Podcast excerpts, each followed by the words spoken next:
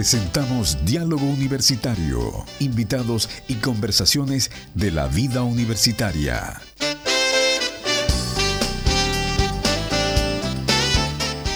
10 de la mañana con 29 minutos, un gusto de saludarles. Comenzamos un minuto antes, ¿eh? y eso, eso es de caballero, señor. Nos estaba golpeando el, vidrio Alejandro Vega. La puntualidad hoy en día es de caballero, señor. Sí, señor. Y bueno, eh, Alexis, eh, bienvenido nuevamente a tu ah, programa. Muchas gracias. Universitario estuvo haciendo algunas actividades, estuvo en misión, decimos nosotros. Exactamente. y ya lo tenemos de vuelta. la semana pasada te echamos bastante de menos, la gente lo dijo por el WhatsApp. Te echan de menos tu voz, así que bienvenido nuevamente a casa, amigo mío. Bueno, la familia sí, pues la familia cuando se, se extraña, se echa de menos porque lo hemos pasado bien.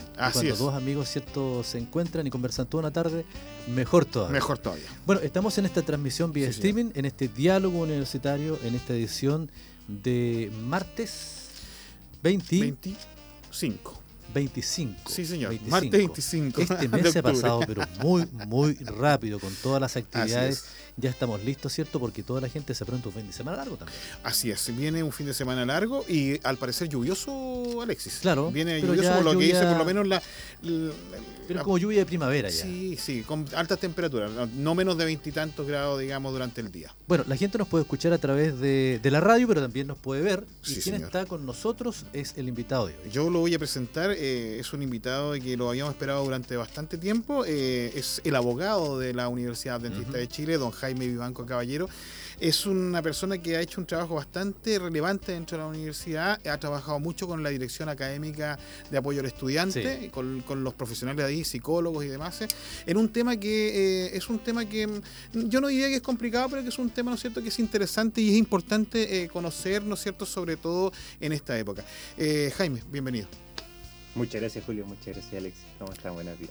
Buenos días. Mira, uh, para que comencemos, vamos al tiro, ¿no? al, al hueso. Vamos al tiro al hueso. Jaime, eh, ¿por, ¿por, qué es relevante hoy? Porque yo estuve haciendo mucha propaganda tuya durante esta semana, claro. Dije, no le voy a contar a nadie lo que vamos a conversar porque es un tema que de todas maneras no se está la atención.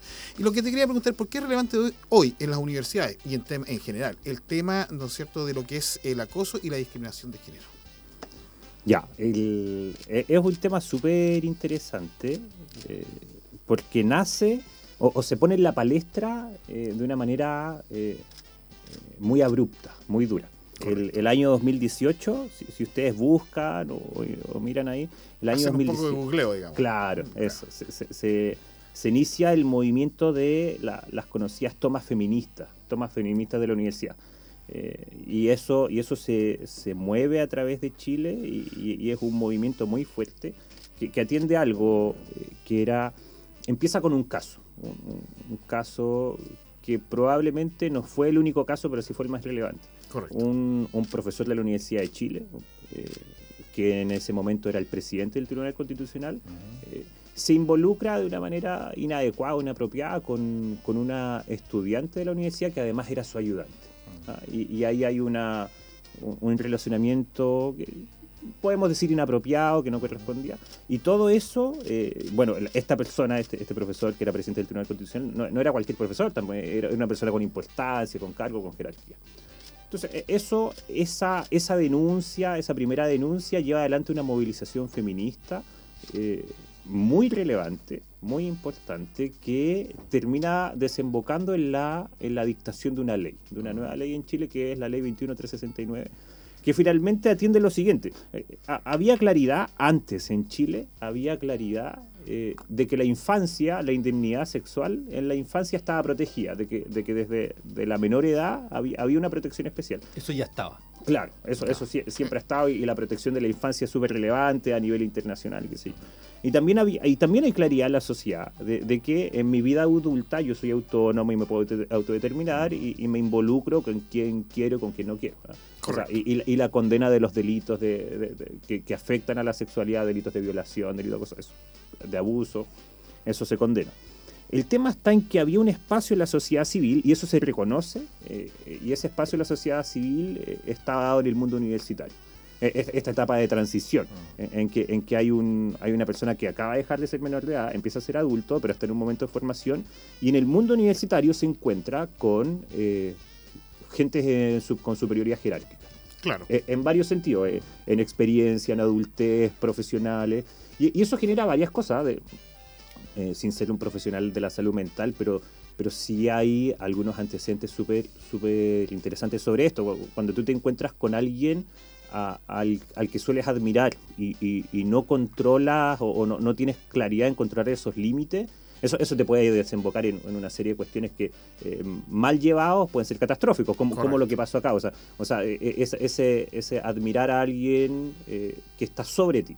Eso, suele pasar. Entonces, entonces, e, esto, esto que no estaba regulado, que no estaba protegido, la ley dijo, no, ¿saben qué? Eh, aquí hay varios casos de relacionamiento inapropiado en el mundo académico universitario de, de gentes que están en situación de superioridad con, con personas eh, en, una, en una menor condición, una, una desventaja, porque son los que están siendo evaluados, qué sé yo, y esto lo tenemos que controlar. Y, sale, y se dicta la ley 21369 que busca eh, prevenir eh, y sancionar el acoso sexual al interior de las universidades y también la discriminación de género es un tema recontra importante, porque si tú te tomas en consideración, ¿no es cierto?, que tú llegas, además, como tú dices justamente, Jaime, llegas de una etapa en que estás saliendo del liceo, ¿no es cierto? tienes alrededor de 17 años, 18 años aproximadamente de salida del liceo, ¿no es cierto? Y entras a la universidad normalmente, inmediatamente apenas sales del liceo, estás con 19 años, estás además con una serie de expectativas, ¿no es cierto? Y te encuentras con, con profesores que son distintos al colegio. Porque en el colegio eh, es diferente, el profesor hace su clase, ¿no es cierto? Es como muy marcado su espacio y se retira. En cambio, en la universidad, además nadie te controla, ¿no es cierto? Que en la universidad ni horarios ni nada por el estilo. Y, puedes estudiar hasta más tarde, más temprano, y un profesor te puede incluso invitar, ¿no es cierto?, a trabajar en su, en su, en su materia, ¿no es cierto?, como ayudante, etcétera, como muchas cosas. Y, se suceden estas cosas. O sea, también ocurre en el mundo de la enseñanza media y, en otras oportunidades y en otros lugares también, pero en la universidad universidad como que se nota más porque los muchachos están como en ese cambio, muy en ese proceso, ¿no es cierto?, de convertirse en, en adultos, en, adultos jóvenes, pero adultos, ¿no es cierto?, que, ya tienen autonomía de acción. Claro. ¿Mm? Y, y, claro, o sea, uno corresponde llegar y tratarlos como adultos, porque son adultos. Son adultos. Pero, pero hay una esfera de protección que se tenía que atender. Correcto. ahora, este, este tema eh, ahora se puso en relevancia con, la magnitud del caso eh, y, con, con la dictación de la ley. Pero no parece que fuera algo, o, a mí no me parece que haya sido algo ajeno a, nuestra institución, solo que se, pone en la palestra eh, y, se trata eh, desde, desde el 2018 hacia adelante legalmente, porque esa obligación legal obviamente que la, la pone en relevancia. Correcto, o sea, esta situación en otra universidad y muchos años atrás igual se sucedía, digamos, exactamente igual. Lo que complicado que era tomado como normal también. Claro, claro, cierta normalidad en el cuento. Exactamente, claro. Entonces, hoy día, ¿no es cierto?, desde el 2019, dijiste, 18, ¿no es cierto? 2018. 2018 eh, se, se, se, determina. Pero, ¿por qué surge? O sea, ¿por qué surge? yo sé que por el caso, digamos, específico, pero eh, revienta por, porque, eh, porque en definitiva la persona que era era demasiado pública, ¿no? Claro. Claro, Ese es el tema. Y, y, esa, el tema que, acaba de mencionar Alexis es súper relevante, el tema de la normalización. Claro. Ah, hay ciertos hay ciertos principios o ciertas recomendaciones para atender este tipo de casos. Correcto. Eh, o, este tipo de situaciones en general. El, primero es, eh, esto nunca es normal. No, no, no es algo que hay, hay que hay que llamar las cosas por su nombre. Eh, nunca es algo ligero. Nunca, nunca es algo que no importa. hay, hay un principio de protección, de cuidado. Eh, y, fíjate que a mí siempre me ha llamado algo la atención, que, que va con el tema del tema la, de la normalización que va de la mano, es que eh, las veces que a mí me tocaba hacer capacitaciones o charlas sobre esto, eh, em, siempre hay una preocupación de algunas personas que levantan la mano y dicen, bueno, ¿qué pasa si la denuncia es falsa? Ah, o, qué pasa si, si, si, si, la cuestión es falsa? Yo, yo creo que hay, una, hay un problema de enfoque ahí. Hay un problema de enfoque porque eh, el, foco o la concentración está en proteger a una víctima y en prevenir y evitar este tipo de situaciones. Si hay, si, hay una situación de falsedad o de situación, eh, eso se atiende en otra área. Hoy, hoy nosotros nos estamos concentrando en, en, prevenir y para eso lo primero que hay que hacer es, es empezar a hablar. Correcto. Empezar a hablarle. No, no, el tema de la sexualidad en general eh, es un tema para nosotros como cristianos sagrado. Mm. Correcto. aparece en la creación. Em, y, quizás ese tema de, que sea tan sagrado también nos lleva a tener más pudor al hablar. Correcto. Más pudor al hablar. Y, eso, en nuestro medio, en nuestra esfera, puede generar mayor riesgo porque quizás no, nos inhibe de conversar cosas que debiéramos hablar. Entonces, el primer, el primer elemento importante es tener claro que estas cosas hay que hablar. En la familia, en, exacto. En, los medios, que sea, que sea algo común, que con respeto, con, el nivel que tiene, pero, pero hay que saber conversar. Correcto. Oye, eh, eh, eh, Jaime, para que la gente vaya entendiendo, ¿Qué es lo que debemos considerar como acoso? Porque estuvimos conversando un previo antes, ¿no es cierto? Y, hay ciertas cosas que pueden considerarse como acoso, otras no, dependiendo de las condiciones, dependiendo de las situaciones. ¿Qué es lo que debe considerar una persona como acoso en términos que la gente pueda entender, digamos, y que pueda, ¿no es cierto?, evidentemente eh, permitirle, ¿no es cierto?, poder eh, determinar si hay una situación, ¿no es cierto?, de este tipo. Claro, hay eh, el concepto de, acoso solito, naturalmente, yo, yo, lo puedo entender como la, la reiteración. ¿ah? Eh, si, si, como te comentaba, si yo te molesto a ti, si, yo te digo algo que a ti te molesta, y tú me parás en seco, oye, ¿no? Eh, y, yo acuso el recibo de eso, y digo, ok, ya, hasta aquí llegamos, no, te vuelvo a molestar con este tema. No te hago más la broma, no, No hay acoso. No hay, acoso. ok, y, lo aclaramos, lo resolvemos entre nosotros. Pero si tú me en seco, y yo te vuelvo a molestar, y yo te vuelvo a decir otra cosa, y, vuelvo a insistir, y tú, y tú oye, ¿sabes qué? Cuértala, ahí ya se genera una situación de acoso. Correcto. En, la esfera de la sexualidad, a mí me parece que eh, hay, un, hay un estándar más alto.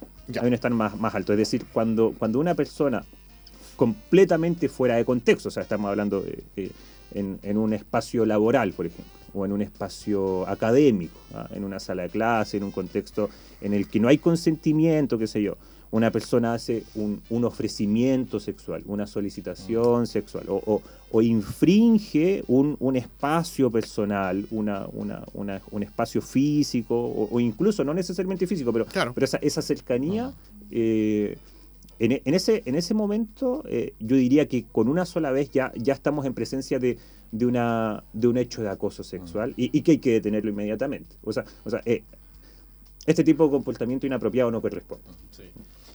Es, importante porque, bueno, desde el punto de vista de, la, de nuestra universidad, ahora con, con Jaime, que Jaime Banco, caballero, eh, digamos, abogado de nuestra universidad, eh, ha estado a la par en esto, si bien es cierto, esto nace también desde la Iglesia Adventista Séptimo Día, eh, mucho antes traía el, traía el tema ya al tapete en relación al programa Basta el Silencio, que lo vamos a tocar en algún momento.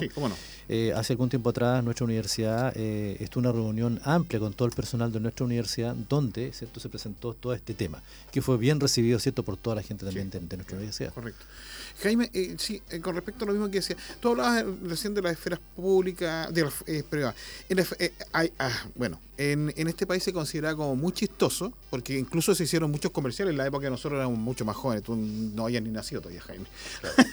Pero me acuerdo que habían hasta comerciales donde salían los maestros de la construcción. Mm. Y, pasaba una, una, una, niña muy buena moza y le, y, le, y le decían cosas, digamos, como un piropo, digamos. Un piropo. Supuestamente piropo, ojo. Oye, había hasta publicidad de televisión. Había publicidad de televisión. claro. claro. Eso también es considerado eh, dentro de la esfera del acoso. Sí, sí, de hecho, de hecho ya culturalmente está prohibido, eh, completamente prohibido y, socialmente, o sea, la sociedad hoy ha avanzado de una manera y a mí me alegra que haya avanzado de una manera en, este, en este en este sentido en el que esas son cuestiones que ya ya no corresponden. Conversaba con un amigo, quizás para no, no, no mantener tan tensa la, conversación, conversaba con un amigo que me decía, bueno, y ahora y ahora cómo cómo vamos a, cómo vamos a pololear, ¿cachai? O, sea, o, cómo vamos, cómo nos vamos a acercar a una mujer si ¿Cómo conquistamos? eso, eso. o, el concepto de la conquista, o el concepto, más que el concepto del cortejo, ¿cómo vamos a cortejar? exacto. Bueno, eh, amigo, todavía existen otros recursos que no son ordinarios o, que no son frases, claro, así como uno puede acercarse, invitar a salir a alguien. Eh, con, mucho respeto mm. y, listo, ¿no? y si te dijeron que sí bien y si te dijeron que no, no es no. ¿eh? Yo creo que ese es el punto importante, Jaime, que, que las personas sean capaces de eh, acusar, como dices tú, lo que le están diciendo, ¿no es cierto? Y, y si te dicen no, es no. Claro. Es que eh, yo creo que en eso tiene que ver también el tipo de sociedad que tenemos, ¿no, Jaime? Porque mm. nosotros tenemos una sociedad, ¿no es cierto?, que, que culturalmente, eh, em, o, en general, digamos, en el mundo ve, ¿no es cierto?, a las mujeres en general, ¿no es cierto?, de una forma distinta. ¿Mm? Claro. Entonces, eh, cuesta un poco, ¿no es cierto?, cambiar, porque aquí estamos hablando de cambiar todo un concepto, ¿no es mm. cierto? Y que no va a ser, porque haya salido la ley el 2018, no va a cambiar esta situación de un día para otro, digamos. O sea, hay, hay, hay varias cosas. Primero, lo, que primero, lo que, la primera etapa, lo primero que empezamos, esto hay que hablarlo. Ah, es un tema, tiene que estar en la mesa, no, no puede ser un tema tabú. Lo segundo, hay, tiene que haber claridad en la comunicación y la forma en la que nos comunicamos. O sea, o sea eh, y, por eso yo tengo que tener en, la teoría de la comunicación, ustedes la dominan mejor que nosotros, ¿ah? eh, está emisor, receptor, mensaje, código y hay diferentes actividades. O sea, yo codifico y decodifico cuando me llega el mensaje. O sea, si a ti te dijeron que no, eso es un mensaje súper sencillo, eh, eh, en un código que todos conocemos. O sea, si, si, tú no estás decodificando correctamente ese no, porque estás entendiendo, quizás está interesado, quizás me dice que sí. Obviamente que hay otros elementos, un guiño, un movimiento, qué sé yo. No, pero atengámonos a lo textual, a, lo literal. O sea, si, si, si, el mensaje que me acaban de, enviar es ese, lo tengo que decodificar en la forma correcta para interpretarlo. O sea, y ahí hay un problema, no en el que envía el mensaje, sino en el que recibe el mensaje. Correcto. Entonces, yo creo que el, primer punto es hablarlo, el segundo punto es tener claridad, expresarlo de forma clara. Eh, y, con, con, el sí o con el no, entender que el no es no. Eh, y el último punto que es muy relevante es que eh, aquí nadie es especial. Y quizás se puede entender mal esto, pero, pero denme un segundo. Sí, por favor. Nadie es especial en el sentido de que eh, todo se denuncia. No, no hay grado jerárquico. En, este punto no hay jerarquía, no hay no hay situaciones más favorecidas. y, la idea es que lo llevemos para allá. Y, en, ese, en, ese, todo se denuncia, eh, uno tiene que hacer, y, esto es súper complejo, el mayor trabajo que hay en este tipo de prevención es en hacer charlas y conversaciones en que las personas que son víctimas de acoso sean capaces de denunciar y denunciar sin miedo, eh, denunciar y, y, denuncien, o sea, ¿no? invitar a las personas a denunciar y para eso hay otro, hay otro tema, que yo tengo que tener una estructura preparada para poder recibir bien esa denuncia, es decir, eh, eh, asegurar la confidencialidad, asegurar la seguridad, asegurar que no existan represalias o actos en contra con posterioridad a la denuncia. O sea, hay, hay todos unos elementos que yo también tengo que tener preparados para beneficiar la denuncia, el destape esta situación y, finalmente eso genera la prevención. Qué interesante cómo, cómo, cómo hemos ido, eh, Jaime, aprendiendo los límites. ¿cierto? En, cierta cosa antes era común cierto, ciertas acciones y cosas por el estilo. Eh, lo interesante también cómo de parte de nuestra iglesia adventista se reacciona inmediatamente. Si bien cierto, la ley comienza el 2018, pero ya el 2019 estoy leyendo de iglesiadventista.cl, eh, aprueba un documento sobre prevención de abuso y acoso sexual. El texto resumido propone acciones de concientización, prevención y corrección, además de protección de la víctima en casos de abuso y acoso sexual. Ahora, interesante lo que decía Jaime, porque si bien es cierto, viene toda una ley, viene una cierta reacción de todas las personas, pero también están los protocolos. ¿Cómo recibimos esto? ¿Cómo recibimos las denuncias? ¿Cierto? ¿Cómo las filtramos y cómo las llevamos a cabo? Cómo, cómo protegemos y cómo sabemos también dilucidar si eso está bien o está malo. Mira, eh, es, ese tema eh, da, da, varios, varios hilos para tomar. porque eh, lo primero que tú señalaste la iglesia adventista, la iglesia adventista mucho antes de esto, mucho antes de esto, ya tenía un programa Basta de Silencio que antes de que una organización se apropiara el nombre se llamaba Rompe el Silencio. Sí. Ah, un poco sobre esta... la, Iglesia Adventista, muchos años anualmente, o sea, e, e, es un programa que está siempre trabajando con el Ministerio de la Mujer, ¿ah? pero, pero anualmente, una vez a la semana, tiene un enfoque especial en capacitar a las mujeres eh, eh, dentro de la Iglesia eh, em, a nivel institucional eh, mm. y, es algo mundial, eh, o por lo menos la decisión americana, tengo entendido, en, el que es un programa en el que se capacitan a todas las mujeres miembros de la iglesia en diferentes temas que pueden afectar en contra de la mujer. Em, en, violencia psicológica, violencia psíquica, violencia sexual. y, cada año hay una concentración y la idea siempre es, yo, yo he participado año a año desde que trabajo en la iglesia, llevo con este van a ser ocho años trabajando para la iglesia. Antes de venir acá a la universidad trabajé en la iglesia de Santiago.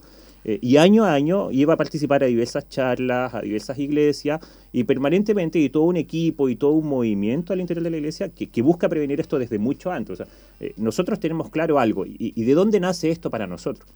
O sea, hoy en Chile hay relevancia en el tema de la ley, qué sé yo, eh, y, hay una, y ha habido una concientización progresiva en la sociedad a nivel global. Ah, pero, pero, de, dónde viene esto para nosotros? Y eso a mí me parece que es lo más importante. Eh, viene de, un mandato divino, de, ah, la creación. O sea, esto, esto, no es solo eh, violencia sexual. Esto también es, igualdad de género. Eh, y, ahí nosotros tenemos, un, tenemos claridad en nuestras creencias oficiales que dice que, primero, hombre y mujer son iguales. Así es. y, Dios los creó con el mismo valor y la misma relevancia. Para acompañarse, dice exactamente. Claro, claro. Y, fíjate que hay, hay un concepto ahí que, que, a mí siempre me ha llamado la atención. mi hermana estudió en la Universidad Adventista del Plata y allá le, le hicieron altos cursos complementarios teológicos, que no, no, siempre a la gente les gusta, pero créame que eso, que, hay algo, hay un tema súper, y, ella cuando, cuando estudiaba teología me, me, decía varias cosas y me dijo, oye, hoy, hoy aprendí esto. Eh, fíjate que eh, eh, nosotros como, como religión cristiana tenemos una herencia del cristianismo que viene de muchos lados. Y, hay, y, hay, como una tendencia machista en, alguna, en algunas cuestiones cristianas, pero eso está impuesto por el hombre. Sí, absolutamente. Porque, porque, la interpretación correcta del texto bíblico primero es que Dios creó al hombre a su imagen. y, y, luego decir que los creó a su imagen dice eh, varón y hembra los creó. Varón y hembra los creó. quizás nos metemos en un tema muy teológico, pero yo no puedo, yo no puedo decir cuál es la imagen de Dios o que únicamente la imagen de Dios es solamente, solamente hombre. Y la segunda, la segunda cuestión que les quiero comentar es que eh, hay varias referencias bíblicas en que Dios habla de sí mismo eh, desde la perspectiva materna o como Correcto. Entonces, entonces eh, el, valor de la mujer y igual, la igualdad de la mujer junto con el hombre es muy importante. quizás después podemos entrar a analizar eh, cómo se han ido malinterpretando otros versículos, pero, pero lo importante es tener en claro el valor de la persona en sí misma y el cuidado y el deber de protegerla por ella, y eso está presente en la iglesia y también ahora eh, ha tomado más relevancia por la ley y entonces está presente en la universidad. Y la idea es poder capacitar y avanzar en este tema de prevención, de conversación, de invitar a la denuncia. Sí. Sí, y un poco también invitar a la gente, porque es una de las situaciones que sucede mucho, Jaime y Alexis, es que la gente tiende a pensar que eh, en la iglesia, como en general, las iglesias en general, no estoy hablando de la iglesia particular, nosotros, eh, tienden a ocultar cosas que ocurren dentro de ella. Entonces, normalmente, ¿no es cierto?, evitan o, temas muy complejos. No sé por qué la gente tiene ese concepto. Nosotros, eh, por lo menos aquí en la iglesia adventista, ¿no es cierto?, conversamos todos los temas, todos. Y la gente no, que no se imagine que hay temas que nosotros no somos capaces de conversar porque hay gente que cree que mm, tenemos esa cosa como pacata, que no somos capaces de hablarnos ciertas cosas. No, no es así. Y segundo, ¿no es cierto? El concepto que nos enseña incluso, ¿no es cierto? Eh, eh, la, luz menor que la hermana Elena de Juárez, ¿no es cierto? El concepto de familia y de cómo criar a los hijos, ¿no es cierto? Los crían en un concepto de absoluta igualdad, hombre y mujer, ¿no es cierto? Y invita a, que las mamás y los papás sean partícipes de la enseñanza en la familia. Eh, no, ¿no es cierto?, destacando un mundo machista ni un mundo feminista, sino que, que, trabajen en igualdad. Y eh, esa es otra cosa, porque eh, para que nosotros vayamos cambiando conceptos que han sido, ¿no es cierto?, ya históricos en, nuestro, en nuestra sociedad, mm. eh, el cambio parte de la familia. O sea, cuando tú empiezas a, enseñar a los niños, ¿no es cierto?, lo que es, lo que corresponde, cómo corresponde, cómo corresponde relacionarse, cuál es el, tema de respeto, porque aquí hay un tema de respeto. límites claros, límites claros, esferas claras. Los niños, ¿no es cierto?, se desarrollan de esa forma. Los niños no abusan del otro en, ninguna, en ningún aspecto, porque hay niños que son abusadores por, por algún tipo de formación o porque lo vieron en, su familia, etcétera. Pero es, cuando a ti te enseñan en la familia, ¿no es cierto?, esta, esta concepción de igualdad, de que yo debo respetar al otro por lo que es y cómo es, eh, cambia absolutamente. Y esto es un tema, ¿no es cierto?, que nos va a llevar quizás un tiempo acá en Chile. Eh, la ley se impone, yo sé que sí. La ley tiene que ser conocida por todos. Así, así, así no está establecido. Claro. pero necesariamente no es así. No es así, ¿no es cierto? La mayoría de la gente no conoce, no lee el diario oficial siempre con las leyes. Y, por lo demás, ¿no es cierto?, eh, no es un tema tan solo de ley, que sí es importante porque hay que regularla, pero también es un tema, ¿no es cierto?, de, de cómo nosotros como sociedad vamos, ¿no es cierto?, aceptando, no aceptando, sino que imponiendo estos estos cambios que son necesarios para tener una sociedad igual. ¿Ah? Bueno, y como, como decía Julio, en realidad uno se pone desde el punto de vista de que, bueno, hay siempre hay un consejo de los padres, ¿cierto?, para actuar bien de los hijos, pero en la realidad hoy en día que eso poco existe también. Claro, ¿Ah? el tema de familia es un tema... Que los chicos, comúnmente se dice, no, los chicos tienen que tener calle, en la calle aprenden, ¿cierto?, a sobrevivir, pero la mayoría de las veces, ¿cierto?, ese asunto no, no, no trae buenos resultados, porque en ese tiempo, fíjate que se hizo un, un, estudio, el 72% eh, correspondía a una víctima de violación y dentro de ese grupo el 87% de los que sufren violencia sexual son de sexo femenino, según un artículo cierto de esos años. Ahora, desde el punto de de la Iglesia Adventista también es un asunto bien organizativo, ¿por qué? Si bien es cierto, el gobierno cierto de Chile eh, trabaja en que todo eso promulgue esa ley y que se cumpla, Pero también la iglesia dentista tiene todo un mecanismo interno. Fíjate que la iglesia dentista se preocupa por ese tema y quiere ofrecer una guía para que en caso de que se encuentren con una situación de esas, los líderes sepan cómo actuar, eh, según cierto explican los dirigentes de esa época, y el documento escribe medidas ciertas como adoptarse y la parada que tiene la iglesia dentista en relación a ese tema. Profesores, eh, líderes, ¿cierto? Pastores en general. Eh, cómo actuar en casos de campamento, por ejemplo. Claro, claro. O sea, se te puede acercar, eh, lo, hemos visto más de alguna ocasión, cierto? Una misma feligresa, ¿no es cierto?, a nuestra iglesia y acercarse al pastor y hablar cómo debe reaccionar el pastor frente a esta situación y cómo tiene que manejarlo. Ya, hay, hay, dos cosas, ustedes mencionaron dos cosas que me, llaman la atención y que, quiero atender. La primera es, tú mencionaste algo como este hermetismo que hay en, las, instituciones. Ah, históricamente las instituciones eclesiásticas ah, han sido jerarquizadas y herméticas. hoy en día. ¿Ah? Y machistas. Y, machistas, sin lugar a dudas. Hoy en día nosotros, y, hay un desafío también, junto, junto, el año 2018 fue un año muy revolucionario, 2018-2019, antes de la pandemia. Porque también, no sé si recuerdan que también hubo una crisis con las iglesias evangélicas. Sí, absolutamente. en que, este, este, cartel que decía eh, queremos pastores y no patrones de fútbol y todo el tema, en general en todas las iglesias. Eh, eh, el principio activo y el principio que siempre ha tenido la iglesia en su testamento, salvo ciertas comisiones especiales, es la transparencia. transparencia y publicidad. O sea, si usted tiene alguna duda, ahí están los estados financieros. Si tiene alguna duda, aquí está el nombre de la persona que sigue. Es, ese es lo, primero, avanzar en transparencia. Y, si la gente necesita que avancemos más, bueno, podemos avanzar más sobre transparencia. y, la, segunda cuestión que yo recomiendo desde que estoy trabajando acá y es el principio de tolerancia cero.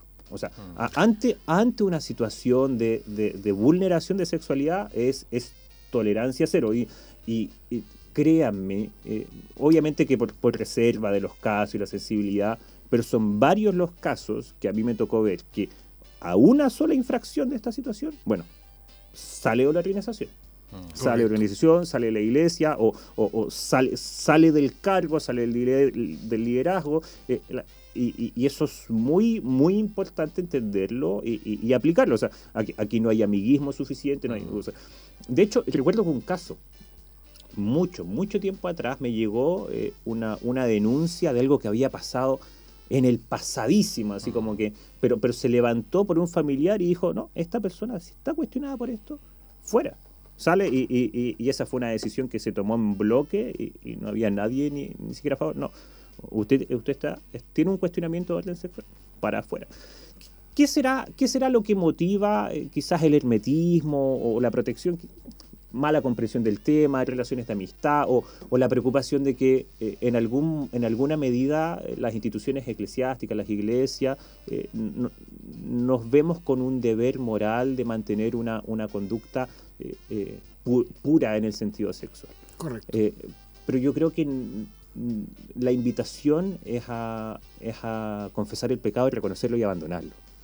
Eh, eh, yo, creo que va más, más por ahí. O sea, somos un estandarte, pero también tenemos que ser un ejemplo eh, en la forma de acercarnos a Cristo, otros elementos. Oye, y, conversamos en la mañana en nuestro culto, Jaime, en relación a que peca hasta que el pecado te alcance. Claro. ¿Ah? Yo creo que, si bien es cierto, uno puede cometer un error, pedir perdón, pero también tiene que tenerse cierta lo que viene después, esa cuestión es así. Absolutamente. Tú tienes que ser responsable de lo que Responsable. Vamos, vamos a comentarle a la gente, ¿no es cierto?, que, se puede ir unido ahora recién al programa Diálogo Universitario, que hoy estamos con un tema muy interesante con el abogado de la Universidad Dentista de Chile, don Jaime Vivanco Caballero, quien ha tenido, ¿no es cierto?, entre sus múltiples actividades, porque de verdad tiene múltiples actividades, y lo sé, eh, el tiempo, ¿no es cierto?, para poder reunirse con nosotros esta ahorita, de las 10 y media hasta las 11 y media, para que la gente pueda escuchar un poco, ¿no es cierto?, también cómo ve la iglesia, ¿no es cierto?, este tema de, acoso, este tema de igualdad, eh, porque también hay muchos mitos con, respecto a eso eh, dentro de, la iglesia, y, que pueda consultar, ¿no es cierto?, a través del WhatsApp. Si no podemos hacer las consultas ahora, Jaime, podemos después enviársela porque Jaime va a estar igual dispuesto, ¿no es cierto?, a contestar cualquier pregunta que le hagan o cualquier duda, o se pueden acercar a él incluso en algún momento aquí dentro de la universidad. Al más 569 6816 9095, por favor, indicándonos su nombre solo su nombre y la ubicación, ¿no es cierto?, de dónde están enviando el WhatsApp, eh, con su pregunta correspondiente. Si no alcanzamos a contestarla, por supuesto, en el programa, nosotros le hacemos llegar las preguntas a Jaime y luego, ¿no es cierto?, como queda colgado esto en, en, las páginas de, internet, nosotros ahí eh, eh, ingresamos la respuesta que puede hacer Jaime. Así que interesantísimo, ¿no? Sí, es un tema muy interesante que, bueno, teníamos planeado invitar a Jaime, ¿cierto?, en días anteriores por, por, por, el, trabajo que tiene, vino con nosotros, pero para dilucidar todas esas dudas a través del WhatsApp. Eh, querido Julio, bueno, en estos momentos, bueno, se, ve en pantalla que entraron varios alumnos, ¿cierto?, a, nuestra, nuestro edificio. Eh, está la visita de alumnos de la Escuela Dentista de Hualpén, que es un octavo básico, Mira. que viene a visitar nuestra universidad, futuros alumnos también de nuestra universidad, futuros líderes también de nuestra universidad, ¿por qué no? Futuros jefes también. ¿por qué no? No sé si es futuro jefe de nosotros, ya a esa altura yo creo que vamos a estar jubilados, pero, pero por lo menos vamos a hacer esfuerzo a aguantar lo más que se pueda acá.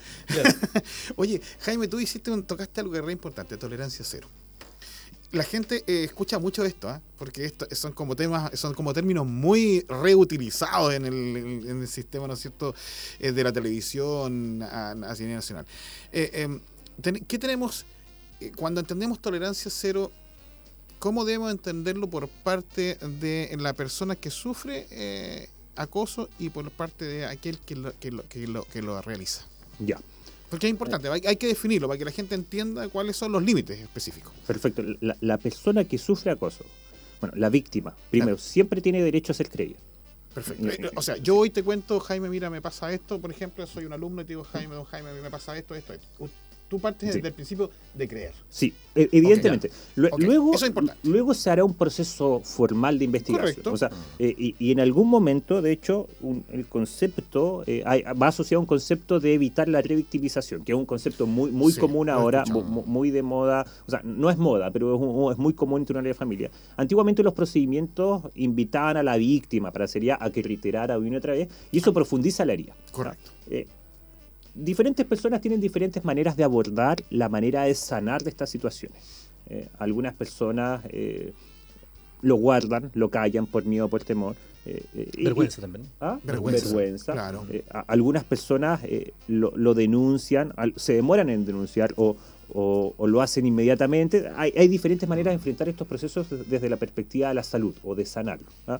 Cuando tú has vivido una, una situación de acoso. Pero la primera es tener la confianza de que vas a ser creído y luego de tener la confianza de que vas a ser creído, de, tener la, la, confianza de que no, no, te va a pasar nada y que van, a haber consecuencias reales. Esto es súper importante. Es decir, que haya una consecuencia real tras la denuncia una vez que, se ha investigado y que se ha verificado. O sea, creer no inhabilita o no impide eh, el, hecho de que yo tengo que, de todas maneras, investigar formalmente el tema, eh, el, procedimiento que, mencionaba Alexis anteriormente, el protocolo.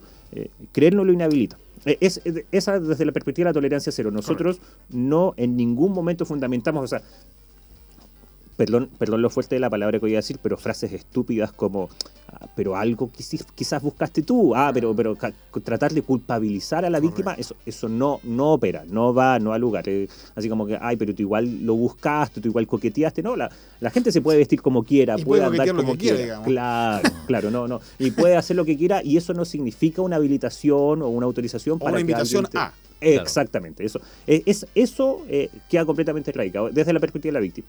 Y desde la perspectiva del agresor, eh, eh, amigo, aquí no hay espacio para ti. Correcto. No, tolerancia cero. No hay espacio en nuestras instituciones y en nuestra sociedad, en nuestro medio, para tolerar algún acto de vulneración sexual. De cualquier entidad. De cualquier entidad. ¿no? La, la, esfera sexual es una esfera que se protege y que nosotros la consideramos sagrada al interior de una de una relación de pareja eh, Correcto. para nuestra creencia bíblica, matrimonial. Eh, y, desde esa perspectiva, ese es un espacio eh, sagrado, que, no se puede infringir. y, la, esfera física, el espacio físico de, otra persona, el metro cuadrado personal, ¿ah? eso, eso, eso también no se puede infringir. Y, y por ende no hay espacio para, para ningún tipo de conducta que afecte la, la sexualidad de los demás. Correcto. Correcto. Una consulta, eh, eh, Jaime. Eh, esto, esto, estos delitos, porque es un delito, ¿no es cierto? Ah. O es una falta, porque, porque yo siempre me confundo. Falta, sé que. Mira, es una infracción. Conceptualmente, delito, hay, hay un tema de, principio de legalidad, pero, hablemos de, Claro. Ya. ¿Tiene una permanencia, digamos, para poder ser denunciado?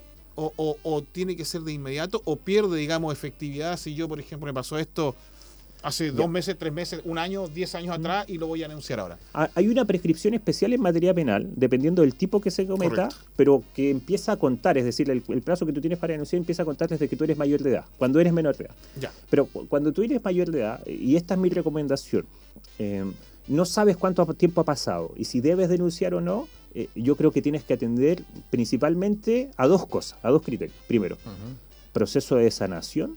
Correcto. Y segundo, prevención.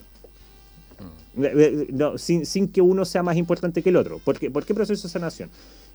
la, pues, la persona, si hay una víctima ahora que nos está escuchando, digámosle, mira, amigo, ¿esto te va a ayudar a sanar o te va a hacer más daño? Te va a ser peor. Tú ya viviste tu proceso, ya lo pasaste. Comúnmente cuando uno hace este tipo de charlas de mm. concientización, se levantan muchas denuncias y hay muchos procesos que se conocen como procesos de resignificación. de que algo que yo vivía antes, que no entendía que estaba viviendo por falta de experiencia, por falta de conocimiento, lo resignifico y digo, ¿sabéis qué? No, esto no estaba bien.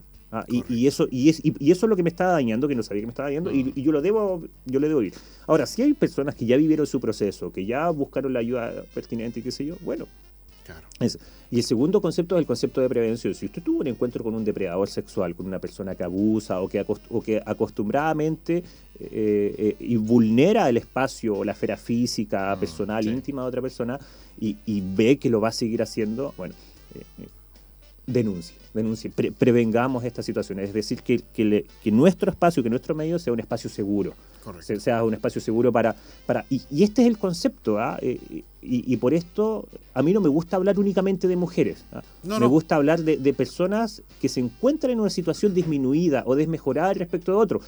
Puede ser un niño, puede ser un joven, puede ser una persona que no tiene tanta autoridad, ah. eh, pero, obviamente, pero obviamente que las cifras que tú leíste, y eso es algo súper importante, eh, las mujeres son la mayor porcentaje de víctimas de... no las únicas, pero son el mayor porcentaje. Claro, de, ataque de, que vulnera su sexualidad. Bueno, la invitación es, es prevenir y tener un espacio seguro para todas las personas para todas las personas. Que usted no se vea afectado. Hay, hay veces que hay gente que, que dice, cuando un hombre denuncia un acto de acoso, eh, dice, ay, pero tú puedes defenderte. Bueno, bueno, que pueda defenderse no, tiene nada que ver. Todos pueden defenderse. La idea aquí no se tolera. Correcto. Bueno, posiblemente, Jaime, personas están preguntando, estamos en, este punto de vista, ¿cierto?, los acosos sexuales y cosas. El acoso laboral. Ya, el, acoso laboral es otro tema, porque eh, que sea laboral, que sea laboral significa que es eh, en el contexto del trabajo. Ya. Y, laboral puede ser laboral en general o laboral y sexual.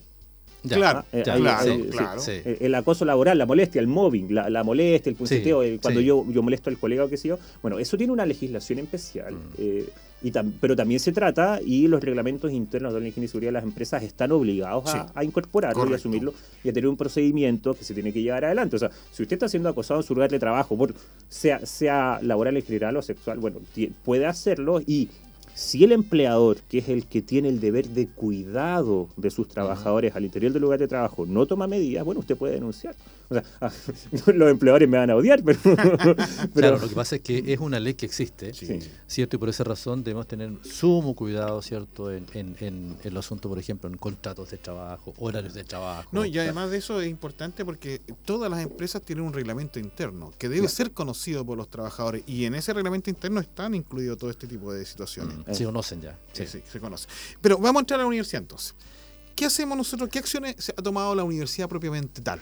¿Ah?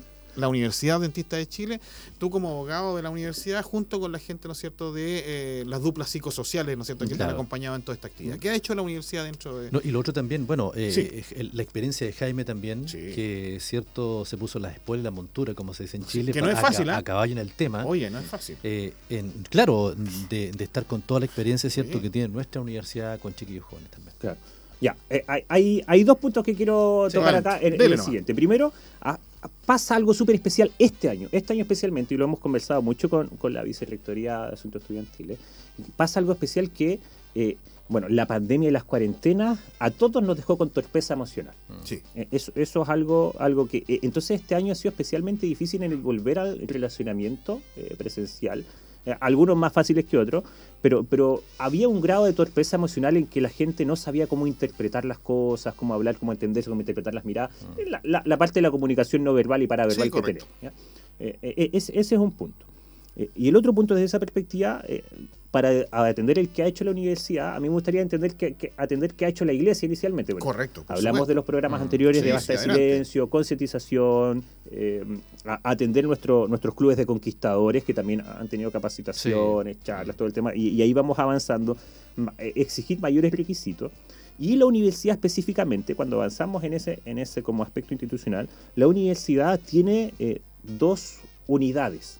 Dos unidades. La, la ley establece la, 21369, establece que las universidades deben tener un modelo de prevención de este tipo de situaciones. ¿Qué situaciones? De acoso sexual y de discriminación de género. Eh, y, para poner, tener ese modelo de prevención, eh, yo debo tener las unidades, cuántas unidades necesite para poder implementarlo. Una unidad es la unidad de eh, protocolos, de políticas, protocolos y reglamentos, que está permanentemente revisando. Es una, es una, unidad que no deja de trabajar. Periódicamente está revisando y viendo las mejoras que pueden tener nuestras políticas. Correcto. Desde el año 2020 que ya teníamos una política y me parece que anteriormente también había una, no, no lo recuerdo, pero, pero la política estaba y siempre está eh, mejorándose. Oye, oye, ¿sabes que este procedimiento en esta parte tenemos que incorporar esta medida, o tenemos que incorporar este concepto, o este acto a mm. sancionar nuevamente, ah, o, cuestiones que van mejorando? Esa es una unidad. Y la otra unidad eh, es la unidad de investigación, prevención y sanción del acoso sexual y la discriminación de género. Correcto. Y, esa unidad trabaja eh, con dos con, dos ideas principales. Eh, la primera idea es la protección de la víctima. Aquí eh, hay que tomar todas las medidas para proteger a una persona que ha sufrido una situación de vulneración. Y la segunda idea es la confidencialidad o reserva. Y esto es súper importante. Mm. Eh, recién hablábamos sobre la, importancia de la publicidad y la transparencia. Sí, correcto. Bueno, pero a nivel institucional eso es importante, pero en el caso a caso yo tengo que tener, manejar la información de manera agregada de manera que eh, yo no revele nombres, situaciones, personas involucradas, porque, porque las consecuencias que tienen estos procedimientos son muy serias también. yo tengo que ser capaz de darle la seriedad pertinente a esta situación. Por ejemplo, si yo, si yo veo una denuncia, voy y denuncio la unidad, y si eso forma parte del proceso de la persona, eh, si la persona quiere mantenerse informada, al interviniente yo le puedo informar, pero, pero no a otras personas. Ahora, para poder investigar, eh, la universidad ha dispuesto que la persona a cargo de la investigación tiene todas las facultades para poder hacerlo. Es decir, eh, no, no, y en ese punto eh, la persona a cargo de la investigación no tiene que conversar ni con un jefe directo, ni, ni, con otra persona, no, él va, atiende, solicita y, se tiene que responder. ¿Cuál es el problema si, si la persona dice, no, yo, yo no voy a colaborar con la investigación?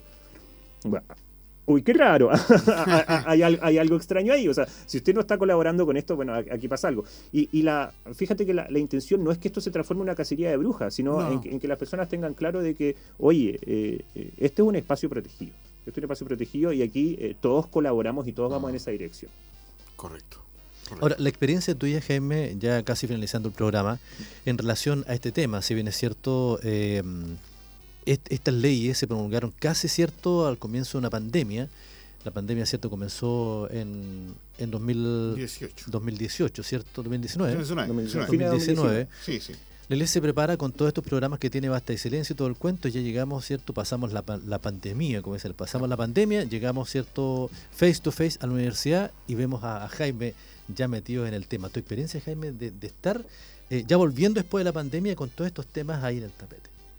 La experiencia tuya? Eh, ha sido una experiencia difícil, difícil, eh, o, más que difícil, desafiante, muy desafiante. Eh, hay dos cosas buenas, sí. Ah.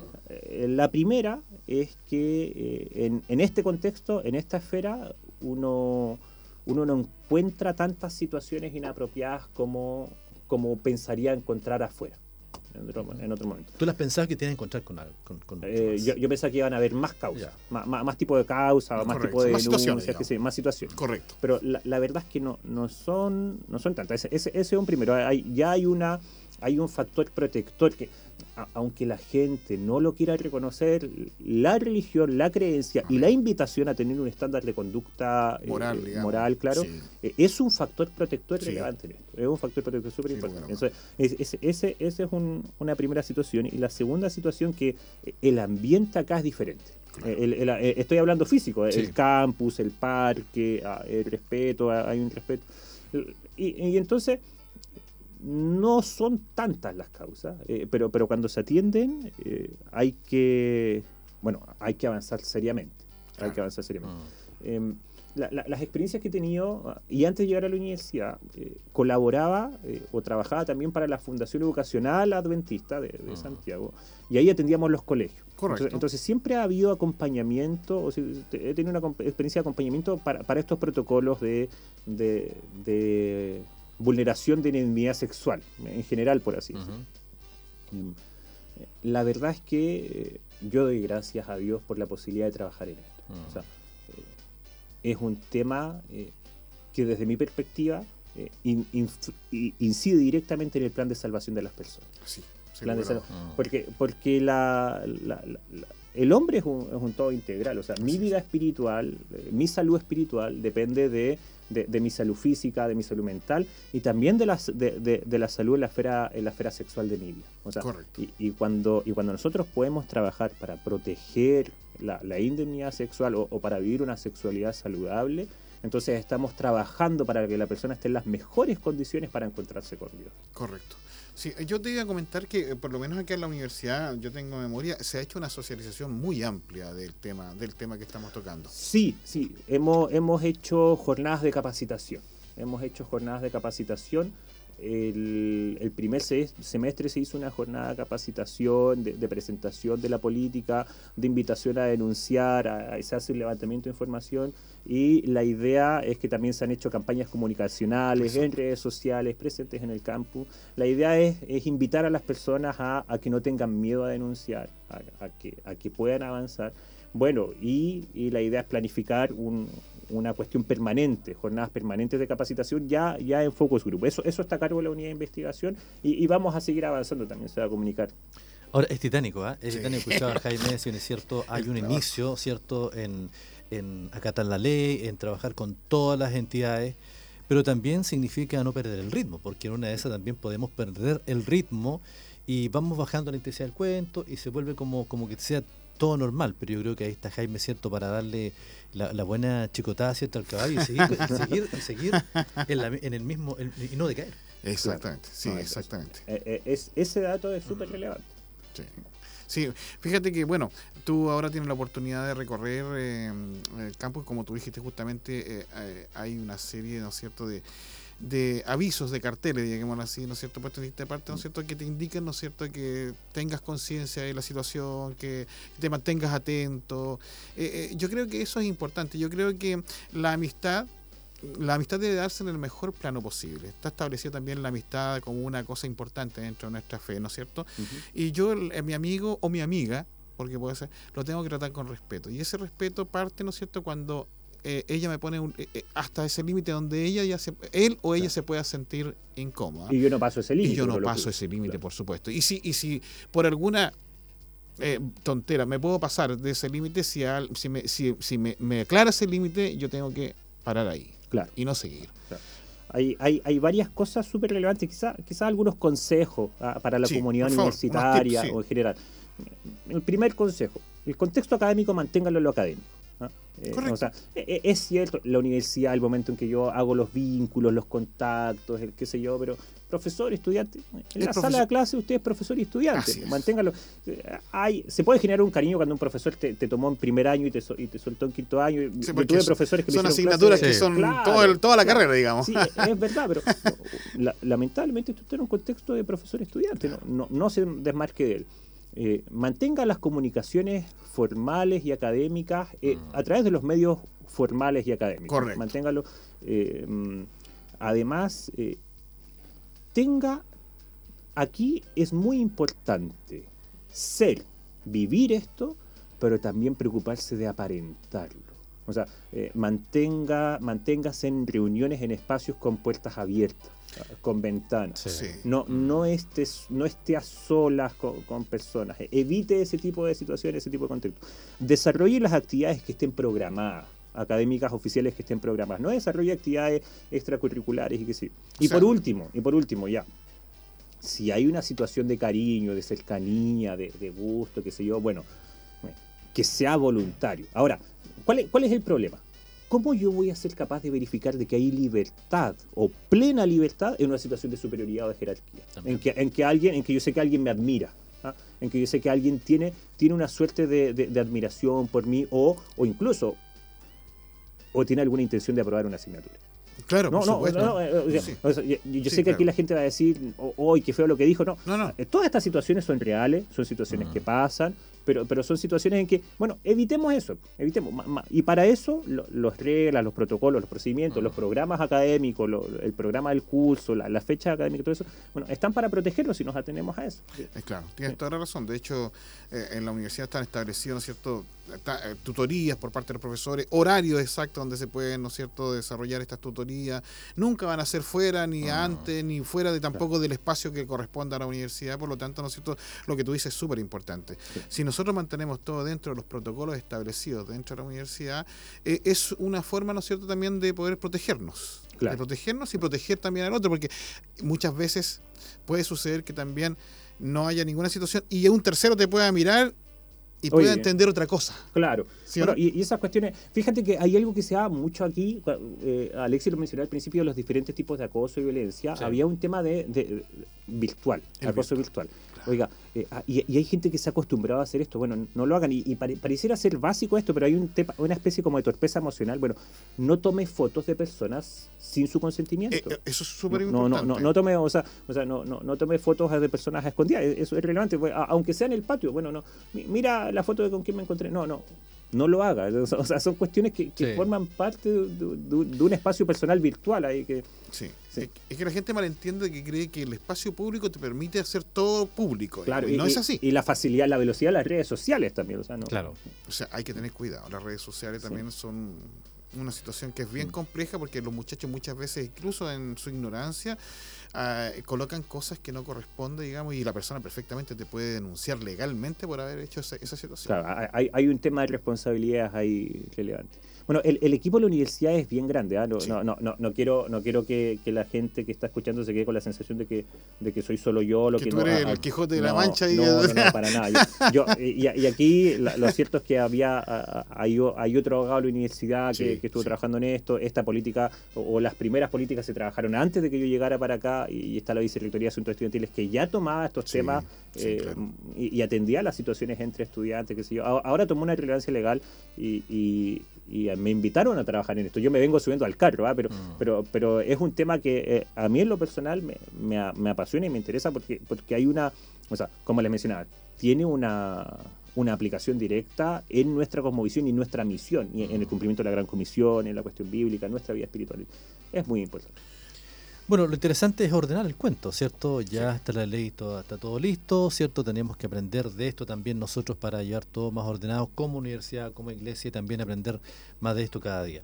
Algo eh, útil ya para casi ir finalizando el programa, sí, Julio. Mira, la, la, la, lucha municipalidad de Chillán eh, están día a día ellos eh, ayudando a la gente en operación cachureo. Sí, correcto, ¿Ah? absolutamente. estuvo la semana del 17 están ahora con la semana del 24 de octubre, que es la universidad, la o sea, la, municipalidad, bien digo, eh, va con un camión, hay un punto cierto de botar todos los desechos electrónicos, refrigeradores, computadores, cachureo en general.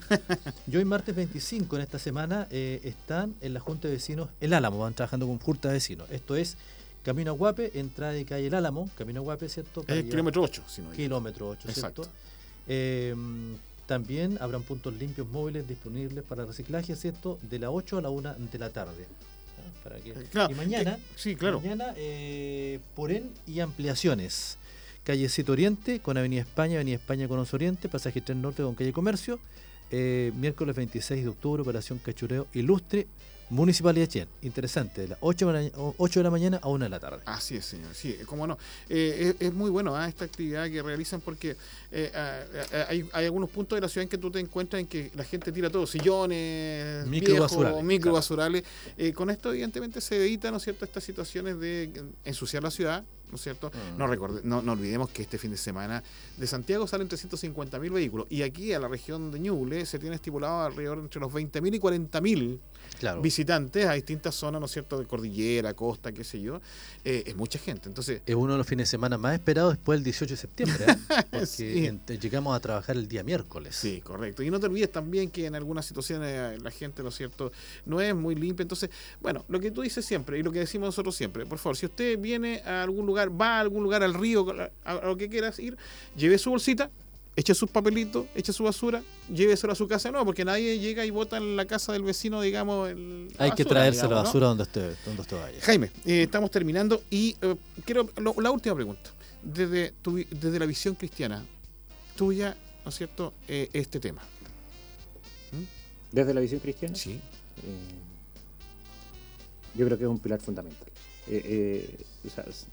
la visión cristiana nuestra es bíblica. Es bíblica. Son las escrituras.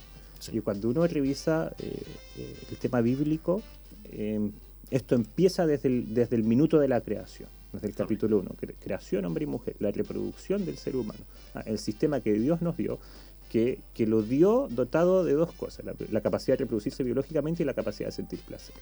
Y, y, eso, eso ya es sagrado.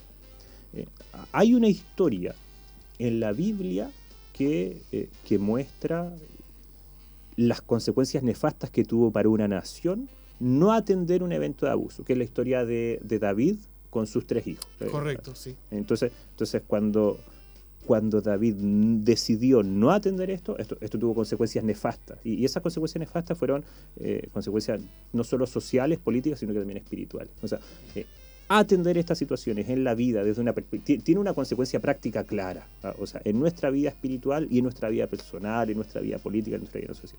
Mientras eh, con más fuerza atendamos, denunciemos, prevengamos estas situaciones, eh, más fuertemente estaremos mm. cumpliendo con nuestra misión. Más fuertemente estaremos cumpliendo con nuestra misión. Eh, es, esa es mi visión. Forma parte de, de, de, lo que está en nuestro corazón, o sea, en nuestra sangre adventista. Correcto. Bueno, un tema muy interesante. Absolutamente.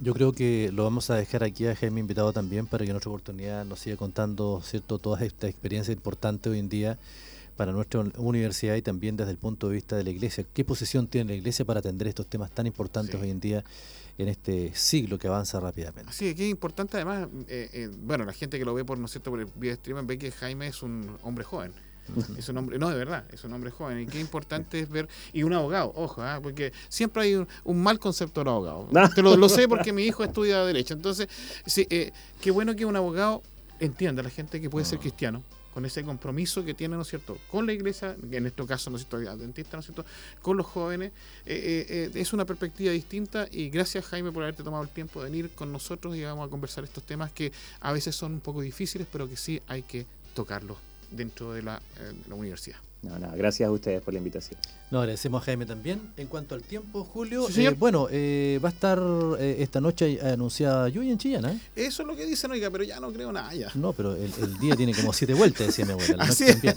Mira, hay lluvia y chubascos débiles esta noche. Sí, señor. Mañana en la mañana, entre pito y flauta, ¿cierto? Chubasquito, solcito, solcito, Pero va a estar, no va a haber sol pleno, ¿ah? La temperatura no va a subir más allá de los 20 grados.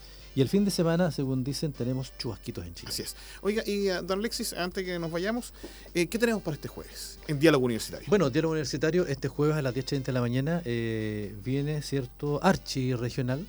Está María de la Fuente como presidenta, viene con Juan Luis Lago, ¿cierto? Como secretario del cuento para contarnos todas las instancias de Archi a nivel nacional, regional eh, viene también una asamblea luego, ¿cierto? De Archi. Vamos a estar conversando con toda la gente acerca de radio y todo eso que se viene de la Asociación de Radiodifusores de Chile, Archi Chile 2020. Está entretenido entonces. Sí, Quedan todos invitados. Todos invitados para el diálogo universitario del jueves 27, ¿no es cierto? Jueves 27. Así es. Y ya se acaba el mes. Y se acaba el mes rápidamente. Y nos vamos para la casa. Y se acabó el año, parece. ¿eh? Sí, señor. Ya nos queda dos Noviembre es un trámite siempre.